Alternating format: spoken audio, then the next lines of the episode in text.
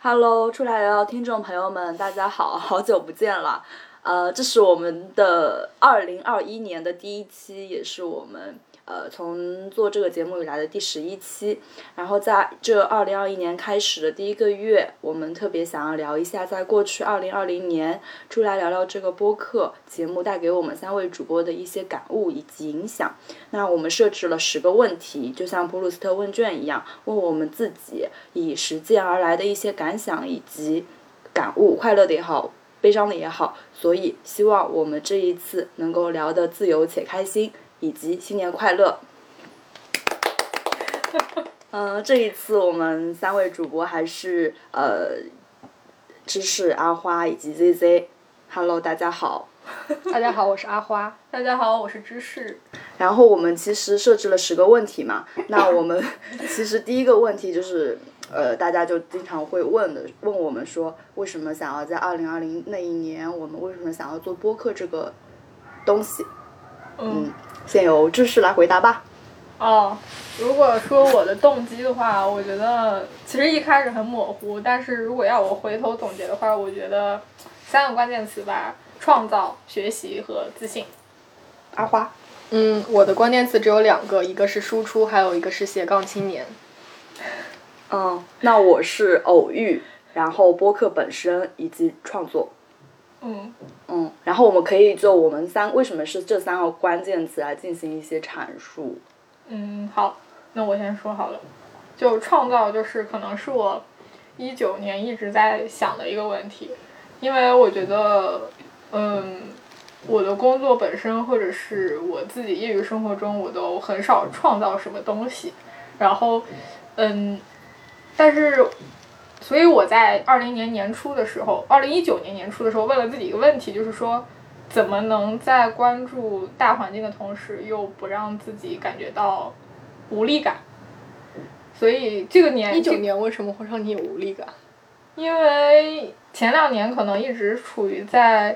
就是处于被安排当中。就比如说，就是我，因为前两年也是职场小白嘛，就无论什么任务都事情都是别人派下来，我直接做，我可能很少去想，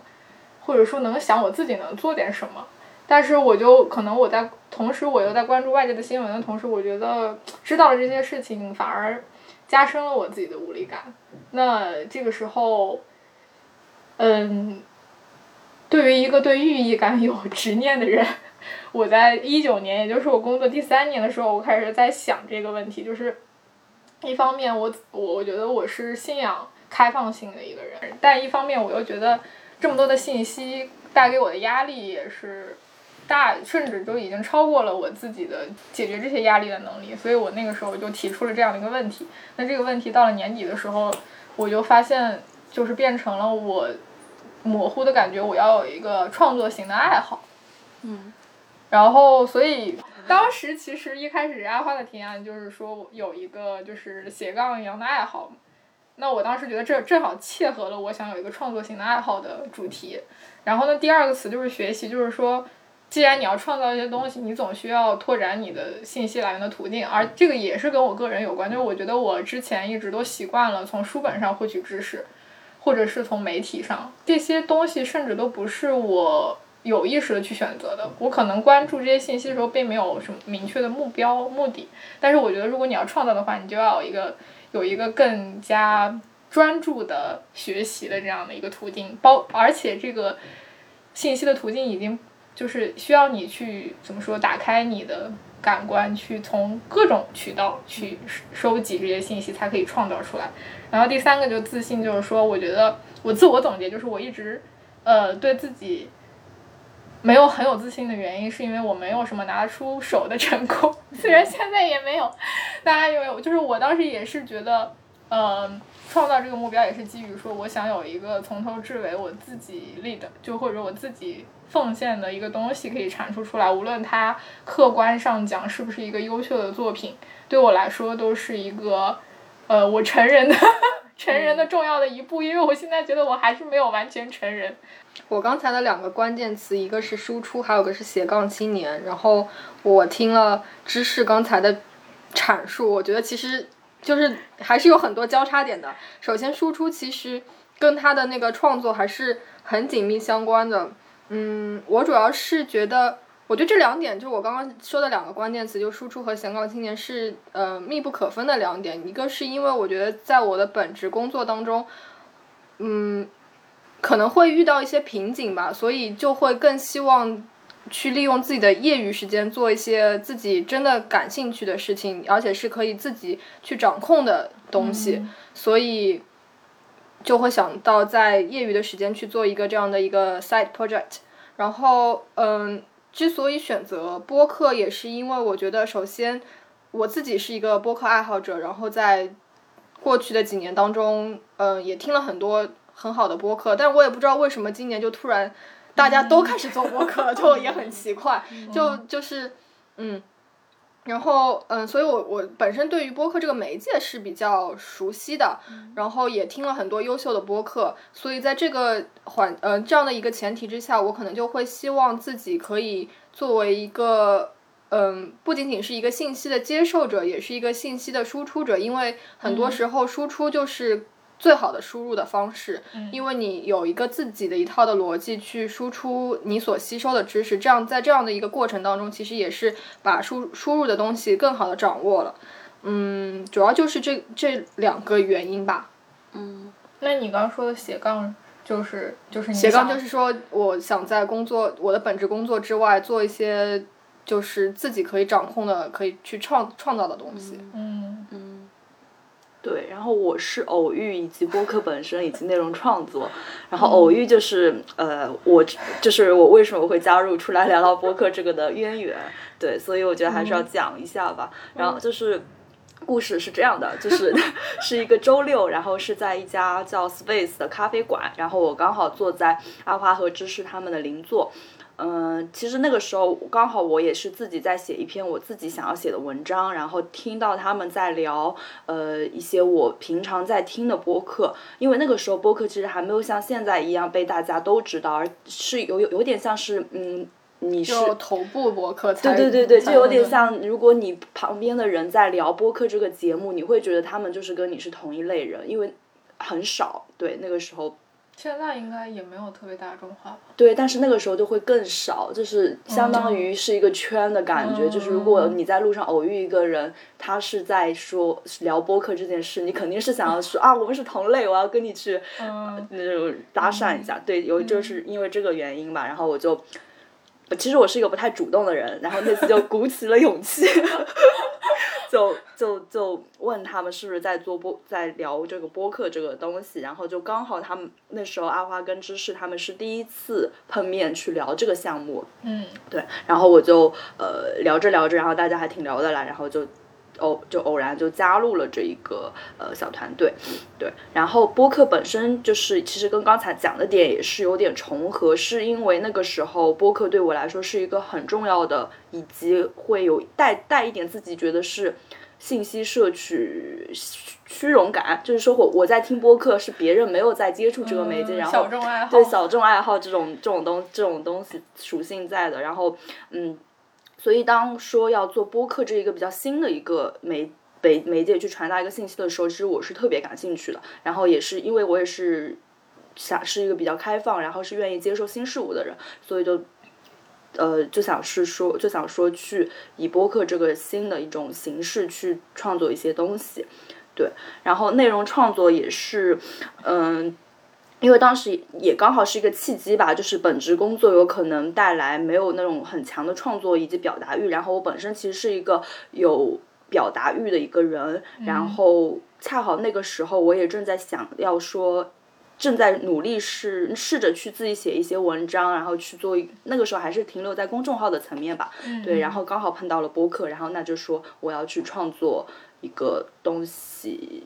出来，对，就感觉一切都是天时地利人和吧，就那种感觉。你公众号写了吗？我很好奇。公众号是一个比较私密的，就是有可能是比较就比较文青式的，但是我现在有点停了，因为我觉得写那个东西其实有点像写日记。哦哦。但是公众号的话，如果要去做的话，我觉得更更应该是去讨论一种公共一点的话题。哦。就会我会觉得会更有意义一点。嗯，然后我们第二个问题其实是，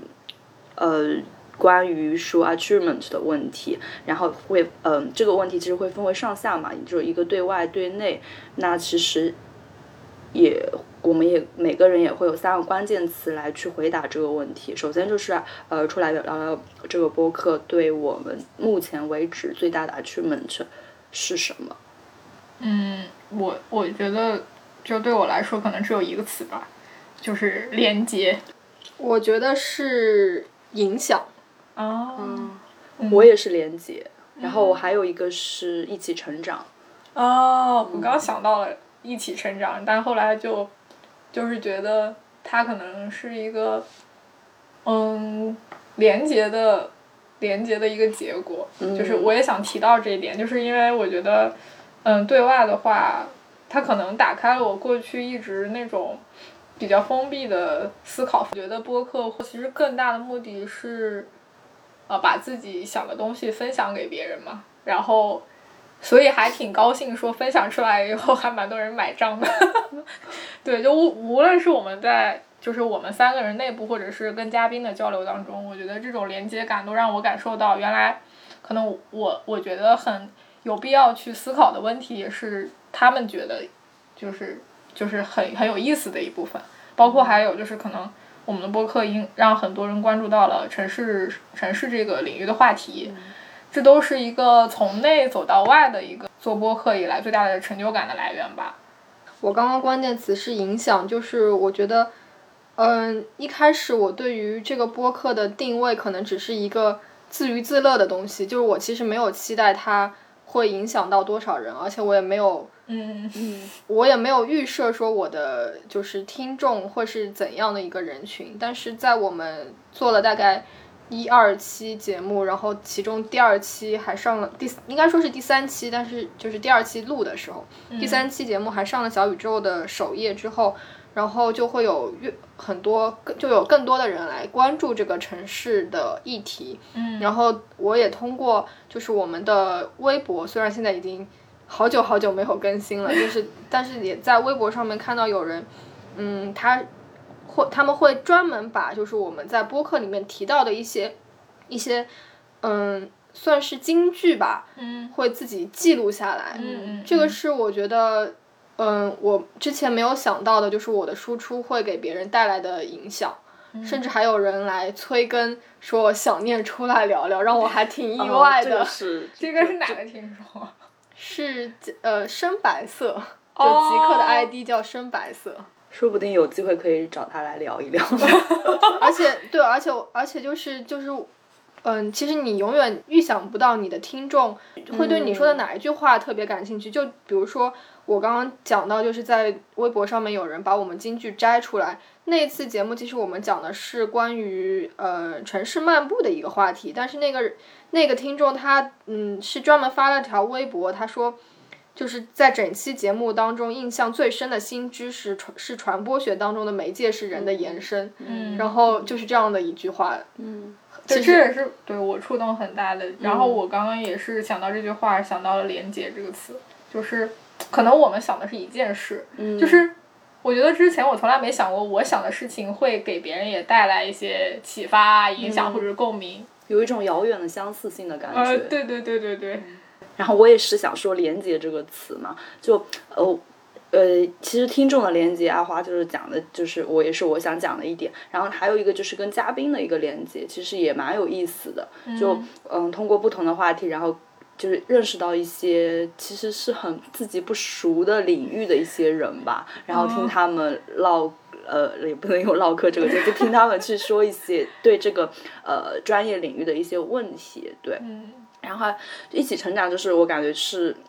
嗯，因为我们不是很成熟的播客制作者嘛，然后我们都是从零到一，以及我们难以启齿的第一期，就是 对，就是我感觉，就是然后陆陆续续我们，比如说也就是呃上了小宇宙的首页，然后也有听众来出道即巅峰，然后也会有那个听众来给我们留言等催更什么的，就是。一步一个脚印的那种小小，虽然也没有特别特别大的成长，但就是嗯，有一种感觉，就是呃，有一有一部分听众存在着，然后就陪我们陪伴我们一起听三个不成熟的主播唠嗑，对。非常渣的设备，对对对对对，就是就是一个有瑕疵的作品，但我们就是还挺乐于其中的，蛮多人珍视这个作品，就很感激，对对。对，是的，嗯，然后就对外聊完，就是还有一个就是对内嘛，肯定是也是一个很重要的点，嗯。嗯，这个就是嗯，就是对自己最大的影响是什么？嗯，对，呃，我的话表达欲。嗯，哦，我的关键词是自信。我是未知领域。啊，这个好像差蛮多的呢。嗯，对，我先说表达欲，就可能刚说到说，呃，连接，包括嗯，跟阿花还有微微讲的，其实有比较多的共鸣的点吧。就是我以前的表达欲可能更多是表达自我，然后去。更多的去就一个议题去说我自己在想什么。嗯。那我觉得做了播客以后，可能我的这个表达欲慢慢的变成，就是它的目的从表达自我变成了通过表达更了解其他人在想什么，包括我们这个 team 里的其他两位主播怎么看待这个话题，以及我们嘉宾怎么看待这个话题，经常是可能跟我想象的不一样的。然后我从一开始可能要刻意的想把他们引导到我想表达的那个角度上去，变成了可能，嗯，更多的通过提问题去去真的深挖他们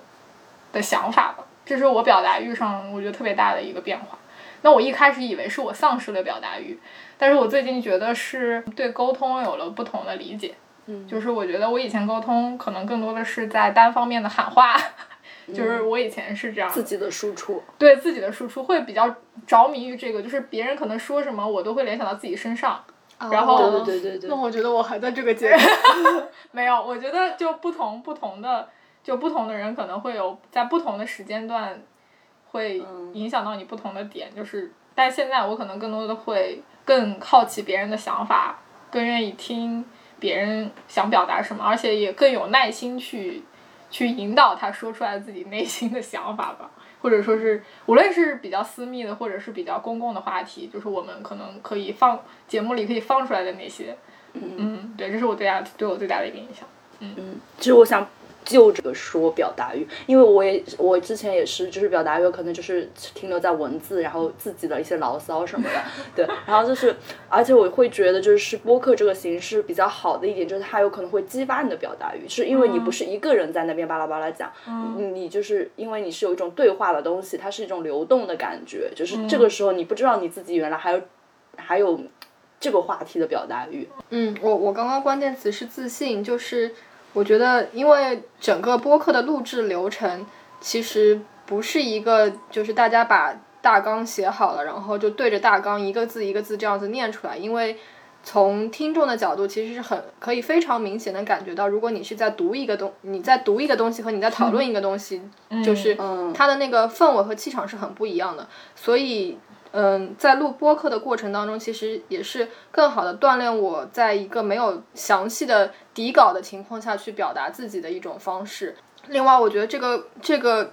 项目它其实是一个从零到一的一个过程。然后我虽然我们第一期节目做的非常的烂，然后但是 但当时很多人都去听第一期，然后上了小宇宙首页，但当时我们还是把这个，但当时我们还是坚持把它。放出来的原因，就是因为我觉得它是应该是一个不断迭代的过程。你只有做出一样东西之后，你才可以不断的去改进它，而不是总是想着这样东西它不完美。对。然后我就总是想着它不完美，不完美。我要是等到它完美了再放出来，其实这个过程是没有反馈的。嗯。如果你是已经就是把一个百分之八十的一个成品放出来，然后去不断的去接受别人的反馈，才可以更好的去改改进它。所以，嗯。在整个，所以我觉得在过去一年录制播客的过程当中，也是不断的去提升了我自己的一个呃口头表达的能力。然后我我觉得我本身是一个，就我原来是一个在工作上，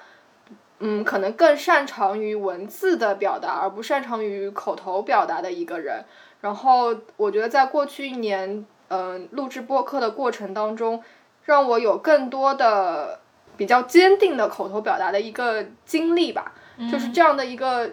经验和经历，同时就反馈到我自己的本职工作当中。那只要是本身你嗯你自己做的工作，然后你比较熟悉的工作，你后面再去介绍它的时候，我就不会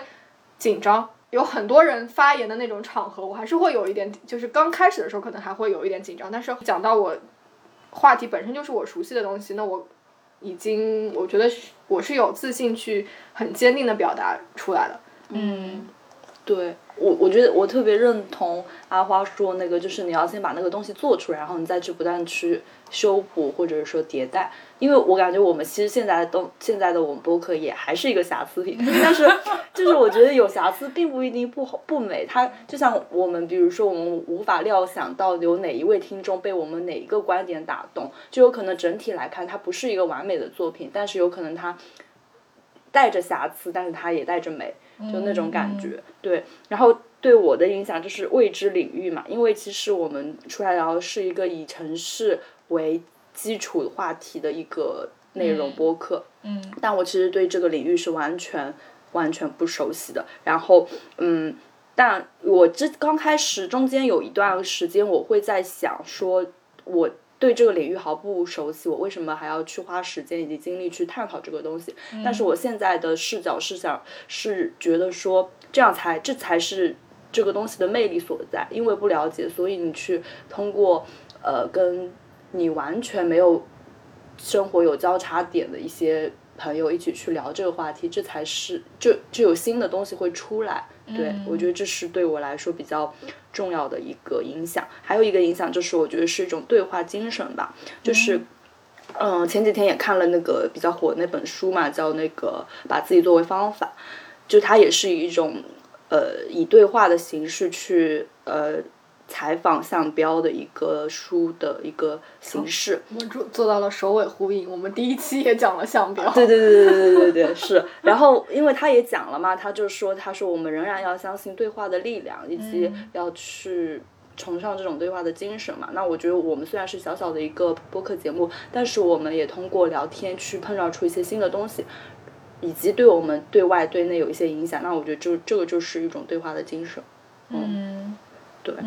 我也很同意。对我，我要补充一下，我也觉得那个就是把一个不完美的东西主动展示出去，是对我也是一个嗯很大的改变。但是它可能嗯会改变的更加隐性吧。然后因为可能在之前我是理智上告诉我应该是这样的，但是我其实有很多害怕的点。嗯，就是可能害怕被批评啊，或者是 或者是觉得嗯。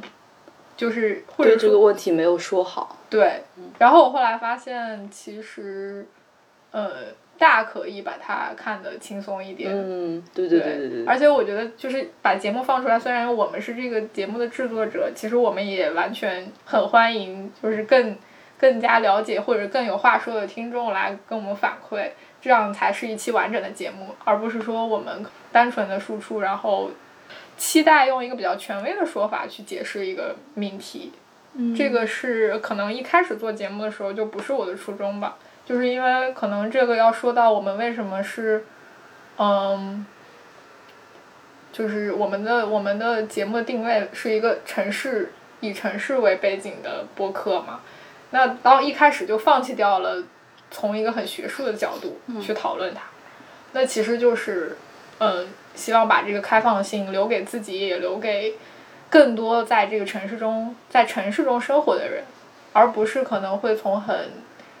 嗯，就是大部头的学说的角度去解释我们应该怎么做。这个也就意味着我们的讨论从一开始它就不可能完美。嗯。然后它永远都是有不断不断的有人补充进来，它才会逐渐完整的一个东西。因为对。我觉得不可能完美，因为就 是像我昨天看了那个 呃十三幺他那个采访那个罗翔嘛，他不是 B 站上很有名嘛？他对对是那个法对对对对 法律，他就是用以段子的方式去把那个法律知识给讲的很让大家能接受嘛。然后他就是那个那个呃谁许志远许知远就问他，他就说就那你会排斥这种方式或者怎么样吗？然后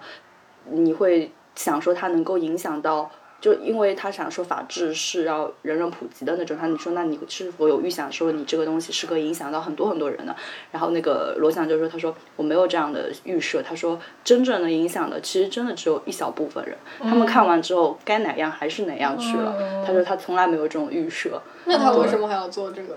嗯，那我也就，但会，就是有可能他他的那种感觉就是啊，这个舞台来了，那我就去上面表演一下。当这个舞台没了，那我就自然而然的退出就好了。他也没有说我要去影响，呃，年轻人 B 站上的一些，对对，就我觉得这个态度还是我蛮欣赏的。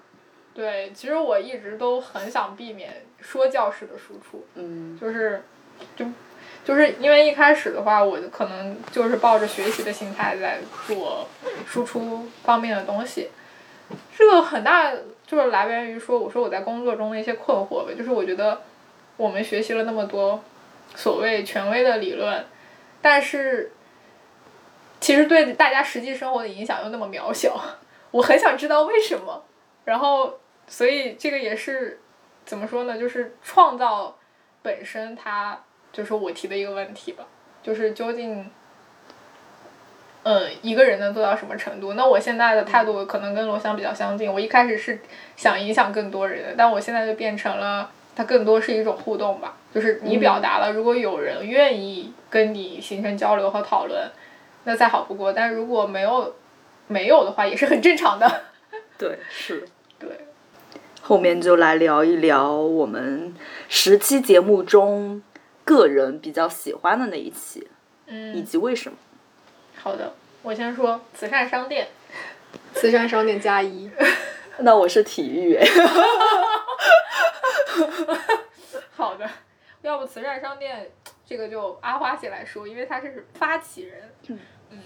嗯，慈善商店我自己比较满意的是。当然，可能我们嘉宾不是特别满意，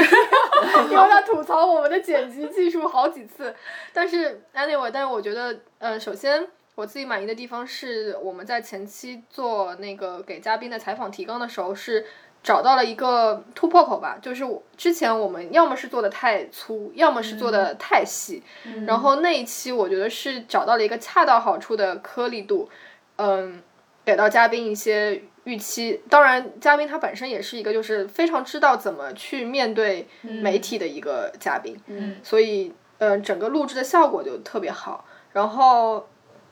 第二个的话就是慈善商店本身也是我自己很感兴趣的一个议题，呃，我之前很就是对这个议题是有一定的了解，但我其实之前没有和那个嘉宾建立联系，然后那一次寻找嘉宾也是就是就硬找。就是完全跟他之前完全没有关系，然后就是通过他们的那个微信公众号，然后之前接触了他们的一个志愿者，然后就请他们的一个志愿者去对接了一下，就是慈善商店的目前的一个 CEO，嗯，然后。他也很高兴的，就是答应我们做做了这期节目，所以整个的就是前期的准备工作，我觉得还是很不错的。然后虽然这一期节目就是它的播放量并不是特别高，但是我觉得整个的节目的质量还是我自己很满意的。嗯嗯嗯，我感觉我没什么好补充的了呢，其实差不多，就是一个是制作过程中，我觉得我们也是在前面不断总结和提出新的改进方法的过程中。这个东西它也给到了我们，确实获得了比较大的进步吧，就自己制作方面。对。再一个就是，呃，确实，就是嘉宾的产出远远超出了我的预期。然后我之前其实跟阿花不一样，因为我不是就是对这个领域了解的不多嘛，无论是整个可持续发展还是就是慈善类型的企业，我了解的不是很多。但是因为这个，我确实就。点燃了我对这个领域的兴趣。嗯，对，所以就是整个来说都是一个重大节点一般的节目，就对于整个出来聊来说。对，我记得好像那个也是我们第一次和嘉宾有聊提纲的一个对对对对。对，我们之前都是提纲自己写完，然后开聊，直接开聊。对。闭门造车。对。对对。嗯，然后我是体育，是因为我会我会觉得那是我们录了两次，说出来，对，就可以说一下，对，就是我为什么对这个，就是因为第一次录我们录完之后，其实我们也第一次勇于去承认我们那一次录的不好，以及就是就是之前都不承认，就是对，就是还就是气氛很奇怪。对，就是气那种气氛比较奇怪就没有把话给聊开来，然后我们真的我们就勇于承认了吧，然后后来我们就重新录了。一期这个嘛，然后是、嗯是就是没有再去找嘉宾，然后是我们三个单独录。然后我印象比较深的是那种那那个第二期对话感对，就是第二次聊的时候，那个氛围真的还挺好的。然后大家我都饿死了。对对对，就聊的天都黑了，然后那个、嗯那个还去开灯了那种，就我觉得这个有可能是对播客这个形式比较重要的一点，就是有可能我们那个选题是好的，但是有可能现场的那个氛围没起来，那我们有可能那种对话无法产生。嗯，对，所以我觉得这，所以这一期节目对我印象还挺深的。嗯，嗯，你是把第五个问题直接回答了吗？第五个印象最深刻的哪一件事？哦，那我不是哎，但我你最喜欢的是哪一个？最喜欢最喜欢的是第第四个是最喜欢的，对不对？嗯第四个就是最喜欢的就是体育。那你喜欢印象深的我写的是去酒店开房录播课。你们难道忘记了吗？我记得，但是突然没有想到印象最深刻的。就是一种很新的体验，然后看到了牛逼的设备。呃，第五个问题其实是接着第四个嘛，嗯然后就是在我们制作这个播客的过程中，印象最深刻的一件事，嗯，就只是事，也不一定说是哪一期节目吧。嗯，嗯，那你可以继续你说说对我说就是我们去酒店开开了个房间，然后什么感受？其实感受没有特别强烈，但是当时我其实是有点有想发朋友圈的冲动。就是还有这种操作。对，就是就是就是一种很新奇，然后也让我们打开了就是说场地的一个新知吧。新世界的大门。对这个可能要 Q 到当时的嘉宾，就是感谢他们带领我们走向了更专业制作播客的大门。因为之前我觉得我们就在这上面很随性啊，就是，但是看到有人这么专业的，对对对，之前我们都手机直接那个录音软件就录，然后那天就看到那么牛逼的设备，就吓坏了。对，对是的。然后我我的话，那那我的话其实还是，就是录那个在街道漫步才是正经事，那是我印象最深的。这个可能是因为，呃，这个一个是说我们终于找到了一点做播客的感觉，因为第一期我觉得，可能大家都在试探的阶段，那第二期正好也是找到了一个特别合适的嘉宾。再一个就是说，包括嘉宾自己也说，这个是可能是疫情解封之后，他第一次跟人面对面聊的这么开心。然后天哪，你把我想说的说完了。好了，那我那对，然后我也想说，这个名，甚至我们现在播客的名字也是脱胎于那一期节目。对，然后呢，接下来的阐述一下为什么要叫我出来聊聊。对，就对阐述一下为什么这个就留留给对阿 Oh no！我有哦，我我其实是想说，你你说完了吗？我说完了。哦哦，就我我想说的印象最深刻的一件事，其实是就是第一期到第二期的一个衔接，就是嗯我们录第一期的播客的时候，因为当时。呃，为什么我觉得这件这件事情让我印象很深？就是因为我们第一期的节目是在家里，就三个人在家里录的，然后当时各自录，独自。对，感觉没有聊天的那种氛围，就是因为大家没有面对面，然后也没有开视频，就是就各自对着手机，然后打了那个语音电话这样录，就是没有达到一种播客的讨论的氛围吧。嗯然后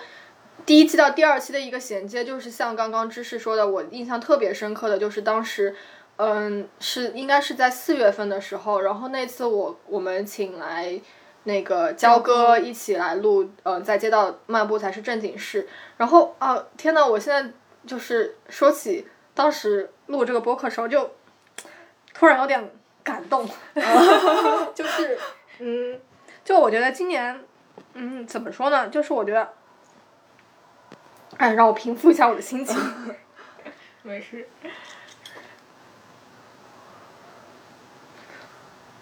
啊，就是我觉得第一期到第二期当中，嗯，其实是有一个比较大的变化，就是我们第二期节目是请了焦哥出来，就是面对面的录，然后他当时说说了一句话，让我印象特别深，就是他说，嗯，这个是他疫情以来，嗯，第一次和别人面对面的交流，然后交流那么顺畅，其实就是今年。二零二零年对于大家来说都是挺困难的一年，嗯，所以就是现在回想，现在再去回想当时的时光，其实有一种就是春天终于来了那样的一个感觉吧。嗯。嗯。嗯，所以这也是我们就是想说，我们一我们本来是一个很学术的名字叫陈世芳嘛，后来我们就说，对，我们 就说改成出来聊聊，因为我们觉得这个很重要，嗯，就是人肯定是要产生连结，产生对话，就是你你内心的一些情绪也好。你想说的话也好，才会流动起来，这个是很重要。尤其是在经历过二零二零年之后，我们觉得这个很重要，所以我们要把它改成名字，然后我们要继续出来聊聊。对，嗯，然后哎，对这个地方可以说一下，就是我们那个就 logo，就是嗯。我觉得可能这之前我都是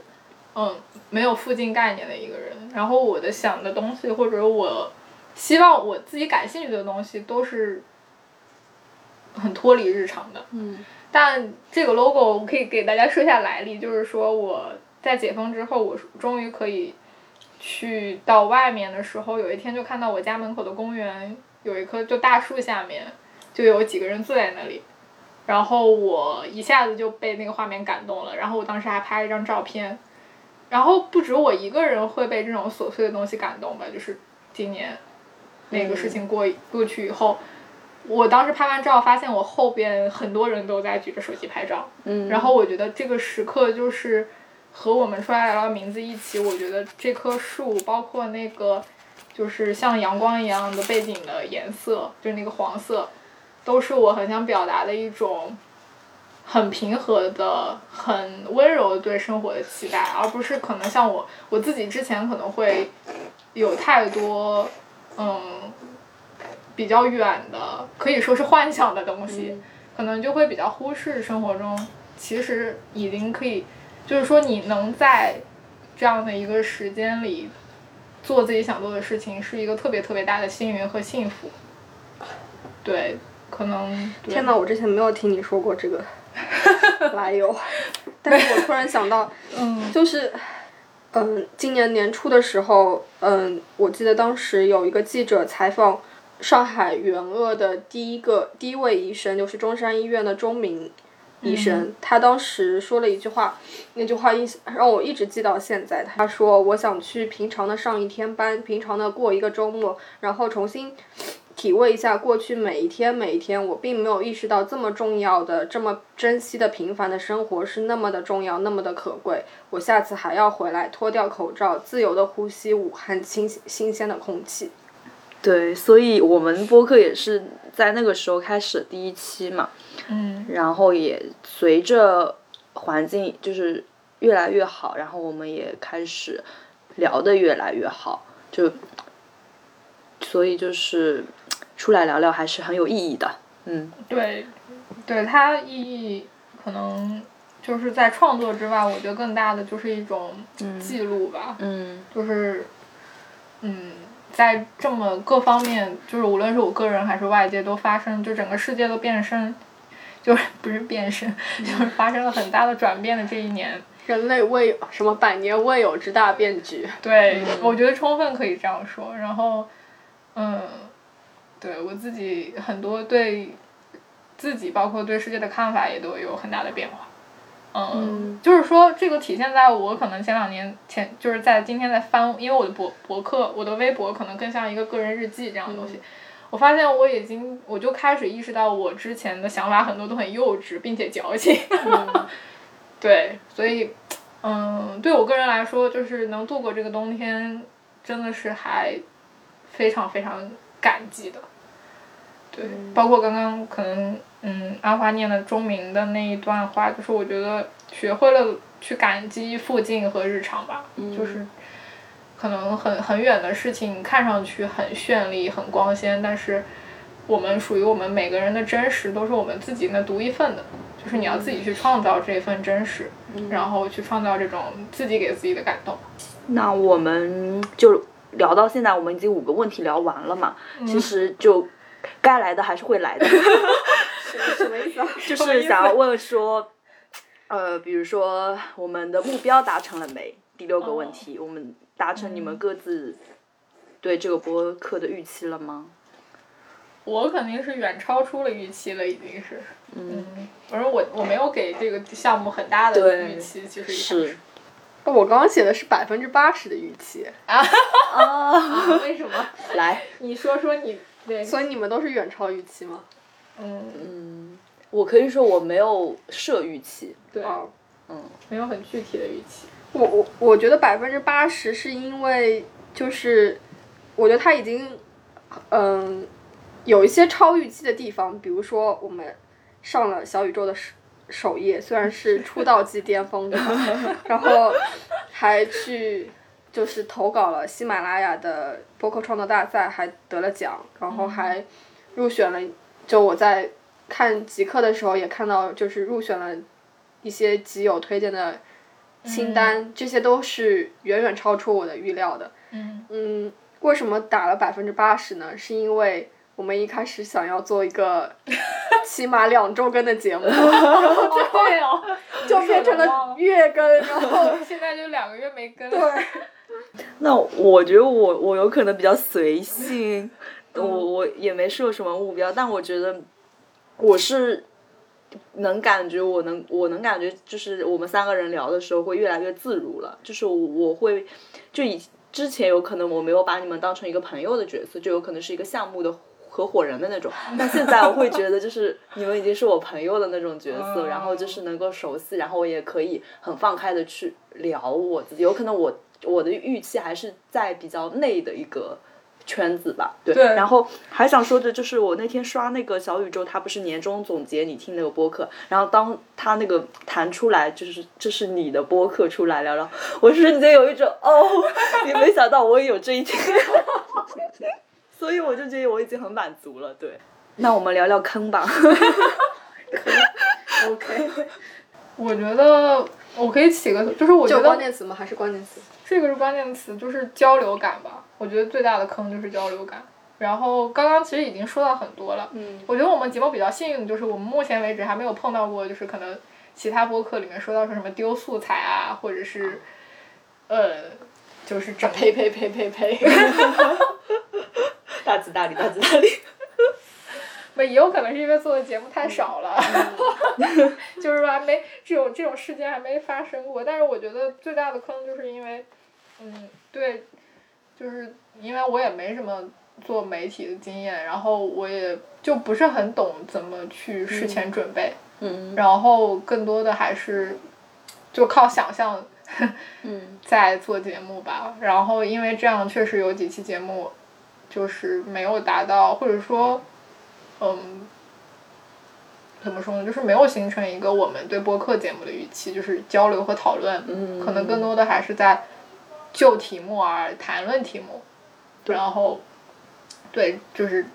这个这个确实就是我我觉得最大的坑，然后并且我们在持续改进的地方。嗯。然后其他的我好像没有什么觉得好像特别印象深刻的坑，你你有吗？阿华。我我我当时写的。关键词是嘉宾的坑，但 就是，但是我要特别说说说明一下，就是不是说我们的嘉宾不好，而是其实刚和刚刚知识说的一样，就是在前期准备的过程当中，怎么和嘉宾去交流，就是嗯，因为一定会有一些话题是我们感兴趣，但是我们自己觉得不是特别擅长的，所以这个时候我们会请到嘉宾来和我们一起交流，但。千万不要认为就是有一个嘉宾他就能帮助你 hold 住全场。嗯嗯，最就是更好的方式可能是去准备好一个大纲，然后先和嘉宾讨论一下这个大纲，不用讨论的非常细致。嗯。但至少要让他对呃整个播客的制作流程和以及你想要的怎样的一个效果有一个预期，不然在录制的时候可能会有会出现一种鸡同鸭讲，就是或者是。各说各的这种情况，嗯嗯。嗯，对，我我也是这个点特别印象特别，因为我又想到了我们体育那一第一期，就是会有那种 Q 问题，然后对方回答，然后其实那期嘉宾真的特别给力，就已经准备的 超级丰富，但有可能也是因为他准备太丰富了，导致我们跟他没有那种交流感，对，对，所以然后包括嗯。对，包括就是我们录那个乐队那一期，其实我也有这个感觉，就是就是就怎么样让这个谈话过程更流畅，就是没有那种提问然后回答那种痕迹那么明显。我觉得这个是我觉得比较难的一个地方。对，嗯，对，就我们真的还是从还是小白，聊的坑都是有。对对对，是的。对，那你们，那我们就说，就这个坑来说，有会因为某些坑，然后一些怎么样的时刻，会让我们想要放弃做这个播客吗？嗯，我我我觉得让我觉得特别艰难的时刻还挺多，但是确实从来没想过说要放弃。一个是，这个可以联系到说，可能做播客是我目前为止对自己就是心态放的最平的一件事情。嗯因为我们也不靠它恰饭。对对对对，然后我可能就不会很有那种嗯，就是很严格的要求说，或者说这期节目没有达到多少收听量，我就很很严格的去去想为什么，就可能还整个还是一个比较随性的状态。但是，我确实觉得很艰难的，甚至都不是刚刚说的坑这个方面，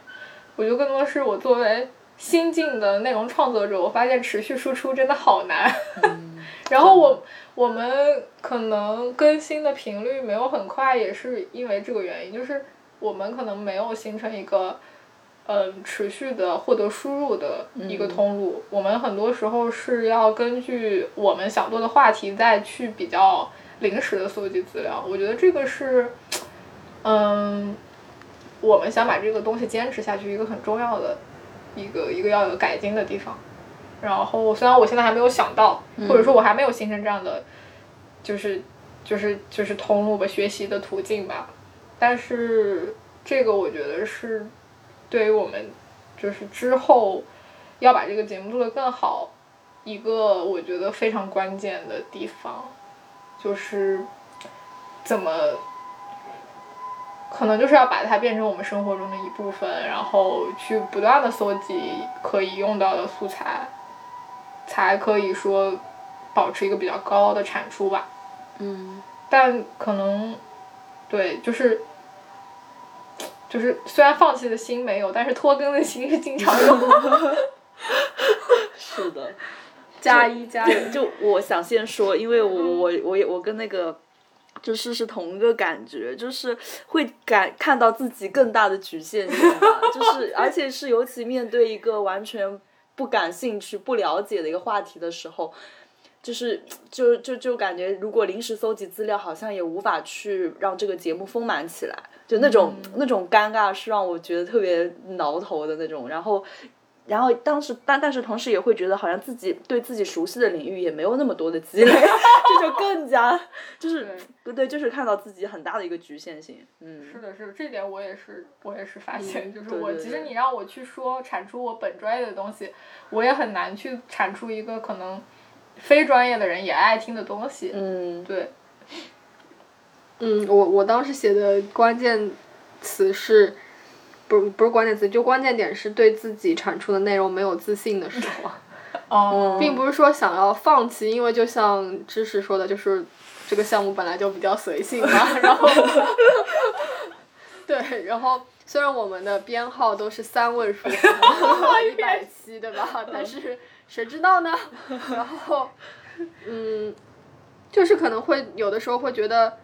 嗯，在就是其实你在剪辑的过程当中就会有感觉，就是呃聊的时候你可能没有那种 chemistry，然后你在剪的时候也会很痛苦，嗯，然后就会反因为剪辑你还要反反复复的往前倒往后倒，然后这个时候工作量就是你听的你实际听的那个内容可能是原来你录制时间的三到五倍，这个时候就会非常非常痛苦，嗯然后嗯。其实虽然我现在还没有找到一些比较好的改进的方法，可能就是更好的去花时间在前期的准准备上面，可能会有比较大的帮助吧。嗯，嗯，那我们这个项目还是还还有救，明年还可以听到。对，我们还在试图反思，以及 改进。对期望，嗯对，嗯然后我们想说，其实我们一直有在抛选题，然后也经常会说啊，然后想说做哪个选题哪个选，但是其实现在我们只做了十期嘛，那我们在过去一年中，好了，就是反正未来还有很多选题可以做嘛，那在过去一年中，我们有没有什么特别想要做但是没有做成的？嗯，我的话就是网红景点。嗯嗯，我是那个艺术节，就是哦当时在嗯七哎是几月份？六七月份吧。嗯，之前就是新天地一直会做和那个爱丁堡嗯前沿剧展一起做那个戏剧节。我当时为什么想做这个 议题的原因，就是因为嗯，爱丁堡戏剧节是今年是它成立大概七十多年以来第一次。其实遇到战争都没有停，但今年是因为疫情，然后就取消了。然后，但今在新天地艺术节，它是它也是就是大概疫情恢复之后第一个线下的一个嗯公共的一个艺术节，所以我当时还挺想做这一期节目的。那最后没有做成的原因是我们的嘉宾不愿意来录。嗯，这个我当时也很有印象，因为我也对这个话题蛮感兴趣的。嗯，对，然后我自己的话应该就是美食的那个吧，什么原因？好像当时就没做，嗯，对素材不够吗？但是我后来想想，好像如果让我自己去策划一个，我确实也没有内容可以去输出，哎，然后我就很懊恼啊，为什么？就是你也不想做成像呃现在可能比较对对对多种草的那种对对，文章不想做成那种店，就想更融入，有可能比如说，嗯，上海有很多，有可能我就是类似什么那种小馆子，然后它有可能会经历一些变迁或者一些故事，就有可能夹杂一些人物以及一些变迁那种纪实的感觉进去吧。哦，对，就当时是这么设想的。嗯，哦对，，OK，嗯那我想做网红景点也是可以和你这个东西呼应起来。嗯，就是我觉得现在很多东西都，嗯，就是网红景点，我觉得它现在渐渐变成一个中性词吧。就从一开始，可能大家对它都会比较带着有色眼镜，就是不太好的负面的印象。现在已经变成了一个，嗯，起码我觉得从商业上讲它是成功的。但是与此同时，我觉得，嗯，网红这个现象让让很多人渐渐忘记了那些很有生命力，就是这个生命力的意思，不是说你短时间内爆发出了多大的能量，而是说你可以长久的在这种变化中坚持自己。然后包括你说，无论是餐厅也好，或者景点也好，嗯，我觉得现在可能越来越少那种口碑式的宣传，更多的是，嗯，要靠一些可拍照。对，嗯，就它比较表象的一些东对西。对对，嗯或者靠 KOL 去去种草啊什么，就是大家好像失去了那种对有生命力的东西的感知力，我觉得是这样，就是大家不断的在被更更爆炸的、更更强有力的东西在吸引，但是，嗯如果说你问他会不会第二次再去，他又不会，嗯。再加上一个就是说，我们可能我在我的工作中可能规划会碰到一个业主说他要把这个地方打造成网红景点，他会去给我们画一个蓝图这样，但是其实我没有在大部分的项目中没有看到他们真的对此付出了什么，嗯，有创造力的东西吧。我觉得很多还是在嗯，吸引眼球。一个是吸引眼球，一个是太求快了。嗯我觉得快是一个很重要的点，可能在二十一世纪快确实很重要，但是我觉得已已经变成了，就是我觉得，嗯，如果说就是我们可以再往深的想一步，就是说在大家的注意力越来越被就是更多、更好、更有爆炸力、吸引力的东西吸引的时候，你如果想要脱颖而出，其实你靠复制别人的方式是没有办法做到的。嗯然后我觉得这就是我可能是也是我工作里非常关注的一个点吧，就是你怎么做出一个更有生命力的产品，就是你如果把它定位成一个文旅产品也好，或者是什么地产产品也好，我觉得大家都呃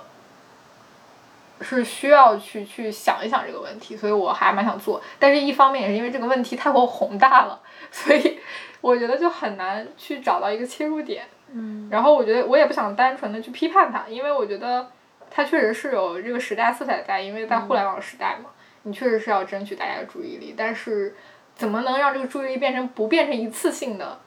这个是我想讨论这个问题的原因。然后刚刚结合刚刚 Z Z 说他想去探讨人物啊、历史啊，我觉得可能，可能我觉得这方面有对照。对，就是可能像一种复古吧，但是这 这种复古，我觉得是，嗯，就是更多的想去更深入了解，就是可能也没有说哪个一定是好的，更多的是想知道为什么以及接下来怎么办。嗯。我觉得这个可以做哎，对，但是可能还要细化，包括包括我觉得网红景点也是我和之前可能阿花很想做可持续的这个一个东西，我觉得就是可持续和短暂的像烟花一样爆发然后就消失，这这这是一个很大的对比，就是我觉得不仅仅是，呃，可持续可能不仅仅是就是能源啊，或者是。碳中和这个角度，我觉得消费的可持续也是一个我一直以来都很关心，并且我觉得这个才是贴贴近我们日常的一个话题。所以景点的消费也是一个，我觉得作为城市人来说，对对对对，对 很重要。嗯，是。那其实我觉得有点涉及到，就是我们明年的一些想法。对对，那我们最后一个问题就是说。二零二一年，我们继续这个播客的项目的时候，我们的期望是什么？嗯，嗯，我我先说，那我觉得刚刚已经大概说了吧，就是，嗯，内容上我其实还是想坚持，就是我们一开始定的那个定位，就是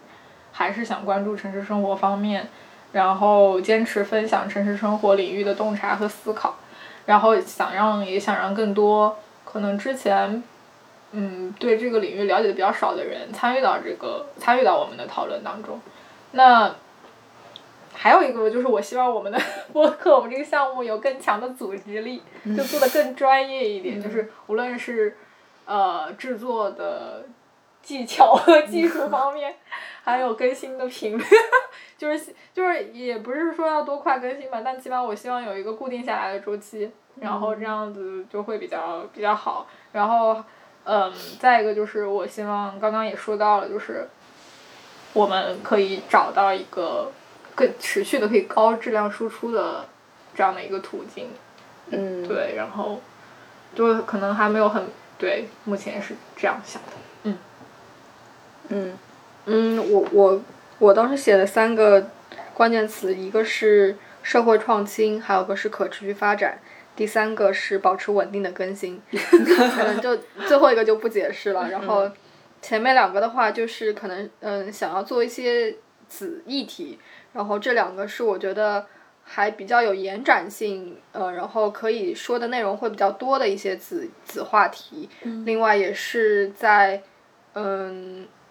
还另外也是我自己比较感兴趣，然后在目前可能也是一些比较相对来说。不能说热点吧，但一定是会有人去关注的一些话题。嗯，对。然后我想的是那个专题感以及人文视角，还有一个是趣味嘉宾。就我，因为我们上前几段时间也在讨论，就是想把它做成专题的那种感觉嘛。然后这个是我觉得比较感兴趣，以及我有可能会不那么碎片吧。就是比如说阿华想做的那个可持续。那我们之后有可能就是以专题的形式，不是以一期节目去聊，而是以很多期。嗯。对，然后我觉得其实网红那个，我们有可能如果可以的话，我们也可以把它策划成一个专题感的那种节目出来。嗯。然后去，有可能不是完美的，也不是全面的，但是有可能是更细致的去多维度的去探讨一个话题。对。然后它人文视角就是是我自己个人比较想要去加入的一个点。嗯，就有可能我们在讨论网红，在讨论可持续，不仅仅是从理性的层面去分析，那有可能也会去关注到更多的呃人在里面的一个角色，或者他的情绪，嗯，他的感悟之类的一些东西。嗯，对，然后还有一个就是有可能，呃，我们还是会去连接一些嘉宾嘛，然后就有可能，嗯，不仅仅是我们三个人，然后加入一个新的角色，然后让。整一个节目更丰富起来吧，对，这是未来的一个期望。嗯，对的，嗯，没了。对，然后就嗯十个问题，然后我们就是聊完了。我我感自己感觉聊的还是很丰富，而且很开心的。对，好官方哦。很官方吧？好，那那一次录到哭的节目。对，一次录到哭的节目，然后那就先这样。好的，大家再见，新年快乐！期待我们二零二一年的出来聊聊。对，有更多人催更我们。这不是压力很大吗？哦，也是。温柔的催更。对对对，温柔的催更。好的，拜拜。拜拜，大家新年快乐！